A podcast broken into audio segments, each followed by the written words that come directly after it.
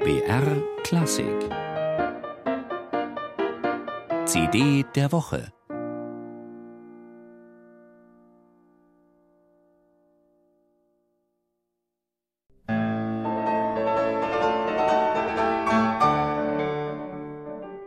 Eine ganz eigene Welt ist so ein Maskenball. Man hört das rhythmische Auftreten der Tänzer zur Musik, ist berauscht von den farbenfrohen Kostümen und benebelt von den Gerüchen.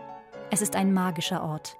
Identitäten verschwimmen, verstecken sich hinter skurrilen Masken. Der damals 21-jährige Robert Schumann war fasziniert von dieser Atmosphäre, die der Schriftsteller Jean Paul im letzten Kapitel seines Buchs Flegeljahre beschreibt und er machte sich gleich daran, sie in Klänge umzusetzen.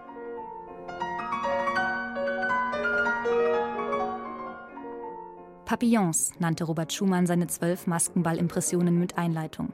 Und wie bunte Schmetterlinge schwirren diese Stücke auch an einem vorbei. Die meisten sind nicht mal eine Minute lang. Trotzdem gelingt es dem Pianisten Denis Proschajew perfekt, vom ersten Takt an in die unterschiedlichen Stimmungen einzutauchen und sie klar voneinander abzugrenzen.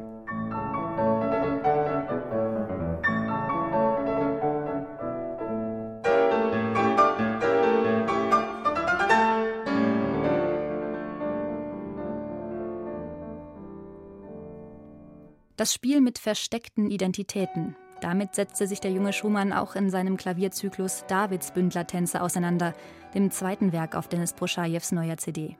Der Titel bezieht sich auf den Davidsbund. Das war ein fiktiver Künstlerkreis, den sich Schumann ausdachte.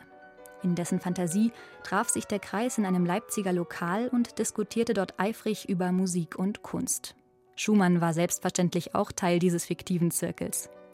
Am liebsten mochte er seine beiden Figuren Florestan und Eusebius. Eusebius war gelassen und bedacht, Florestan dagegen temperamentvoll und aufbrausend. Aber eigentlich ist es immer Schumann selbst, den wir durch seine Fantasiegestalten hören.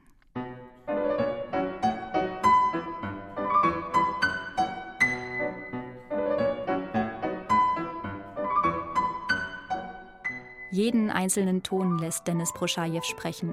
Mal spielt er impulsiv, mal verträumt. An den Schluss der Aufnahmen setzt er Schumanns Arabeske Opus 18.